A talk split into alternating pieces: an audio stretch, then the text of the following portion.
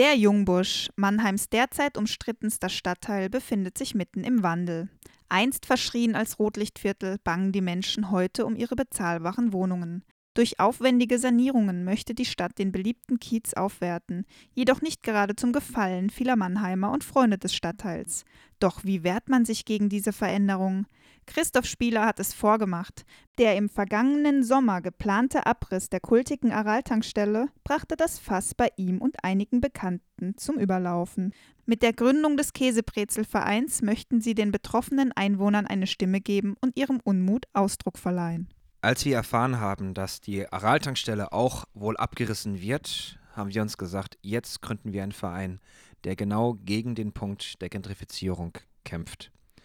Den Namen haben wir auch der Käsebrezel in der Araltankstelle zu verdanken, denn das verbindet den ganzen Jungbusch und das verbindet auch letztendlich den Verein. Doch hinter der Leidenschaft und ehrenamtlichen Arbeit steckt mehr als nur gelegentliche Treffen und politischer Austausch.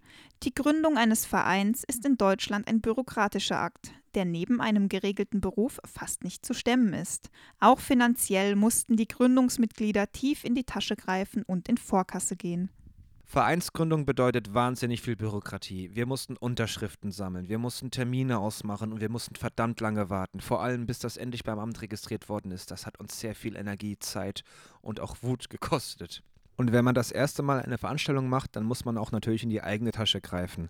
Aber die Spenden haben glücklicherweise wieder viel rausgeholt. Die Kultankstelle mit ihrer beliebten Käsebrezel bleibt. Ein großer Erfolg für den jungen Verein, der durch Konzerte und Infostände für den Erhalt kämpfte. Ob das jedoch auch für den Verein gilt, ist derzeit noch nicht abzusehen.